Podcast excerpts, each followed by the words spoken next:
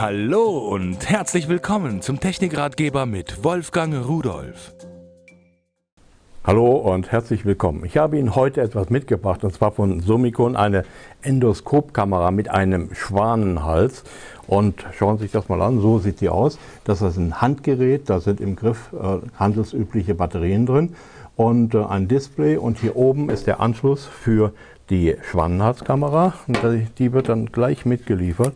Die wird einfach hier angeschlossen, hier drauf gesteckt, verriegelt und das war's. Und jetzt habe ich hier insgesamt einen 88 cm langen Schwanenhals. Da vorn dran kann man die kleine Kamera erkennen. Und wenn ich jetzt das Display einschalte, dazu muss ich mal umdrehen, damit auch Sie was sehen können. Und zwar damit wird dieses Display hier hell. Jetzt sehen Sie also hier diese kleine Kamera, das Bild davon und jetzt kann ich das Bild des Displays auch noch in der Helligkeit verändern, je nachdem, wo Sie Aufnahmen machen. Und die Kamera selbst hat auch noch Leuchtdioden.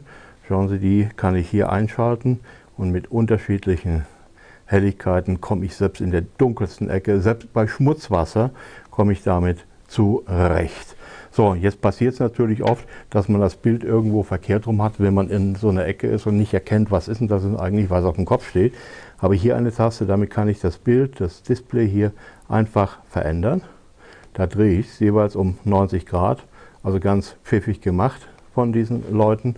Und damit kann ich natürlich überall da, wo ich mit meinen Fingern nicht rankomme oder was zu weit weg ist oder zu klein ist, in jede Ecke und jede Ritze gucken. Mitgeliefert werden noch Werkzeuge. Einmal habe ich hier einen kleinen Magneten. Der wird dann hier vorn auf den Kamerakopf draufgesteckt. So. Und dann kann ich hier äh, mit dem Magneten irgendwelche Sachen aufheben, die mir runtergefallen sind. Genauso irgendein Haken. Man kann ja manchmal irgendwelche Sachen mit dem Haken besser heben, wenn es nicht aus Metall ist.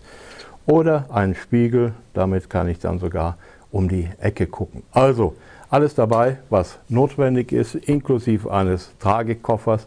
Und äh, das ist das, was eigentlich für einen Heimwerker sein muss. Ich habe solche Sachen seit vielen Jahren und die helfen mir eigentlich oh, immer und immer und immer wieder. Und tschüss.